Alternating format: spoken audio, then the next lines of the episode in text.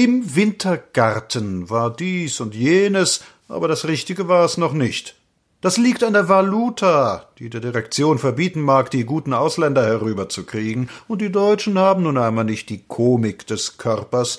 Es liegt aber wohl auch an dem blödsinnigen Boykott, der hüben und drüben noch gehandhabt wird. Ursache und Wirkung. Uns hat die oberste Heeresleitung Verachtung eingetragen, und nun bekommen wir keine guten Clowns mehr zu sehen. Denn immer nur Herrn Karl, das ist auch nicht das Richtige. Na, Willem, klagst du wieder ein bisschen, hast lange keines Gefängnis gebracht? Ja, also der Wintergarten. Da war zuerst ein Mann, der hatte einen netten Trick. Er kam mit einem weißen, wohlfrisierten Pudel auf die Bühne und verkündete, der Hund könne sprechen.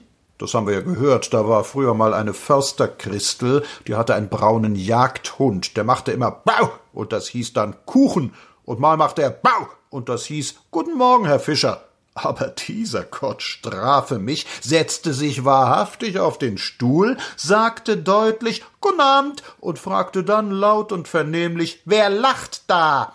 Der Hund machte das Maul auf, und der Mann redete Bauch. Es war himmlisch. Am hübschesten, dass sich der Pudel von Zeit zu Zeit von seinem Sitze erhob und sich über einen Nogel beschwerte, der was da eingeschlagen sei. Es war sehr hübsch. Der Mann heißt Karl Prelle und dann brabbelten die Papageien so viel, dass der arme Dompteur gar nicht mit konnte. Wenn er fragte, wie macht das Kätzchen, dann waren sie schon beim Kikeriki, und es gab Privatclowns unter ihnen, die sich über den ganzen Salat heftig lustig machten. Dass ein Vogel mit einem eiergelben Kopf in einer geschlossenen Reisetasche das Lied vom Böhmerwald sang, nebenbei. Auch Clowns waren da. Ich hab schon mal größere Zwerge gesehen. Charell tanzt und lässt tanzen. Die Kunst wirft dann nicht gerade vom Stuhl, aber es sind reizende Ideen im Programm. Die lebendig gewordenen Pipapo-Puppen, die auf das Pekaneni im Nachthemd zulaufen, alle mit Masken. Ach, was sind die Neger für schlaue Leute, dass sie nur in Masken tanzen. Na ja, das war recht hübsch.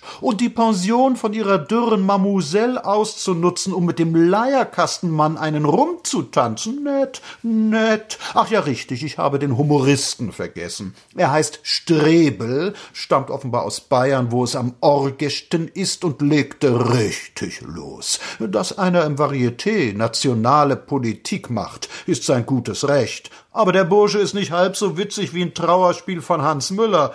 Und als er schließlich sagte, früher hätten wir Kaiser und Könige gehabt, aber jetzt besorge das bei uns alles nur ein Sattlermeister, da zischte ich ihm dazwischen. Einige Leute hatten Zivilcourage und zischten mit. Der Held da oben bekam Stielaugen und wurde zusehends kleiner er braucht nicht zu wissen, wie geschmacklos er gewesen ist. Dass einer ein Sattlermeister war und nun Präsident ist, das ehrt ihn, und es kommt nur darauf an, dass er ein guter Sattlermeister war und ein guter Präsident ist. Dass einer aus Bayern ist und ein nationaler Varieté-Komiker, das schadet noch nichts, aber er darf kein Stückchen Malheur sein.